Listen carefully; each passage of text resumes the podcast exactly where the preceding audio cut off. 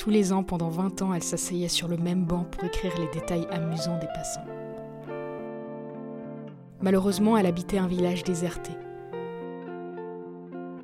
Son carnet resta donc désespérément vierge.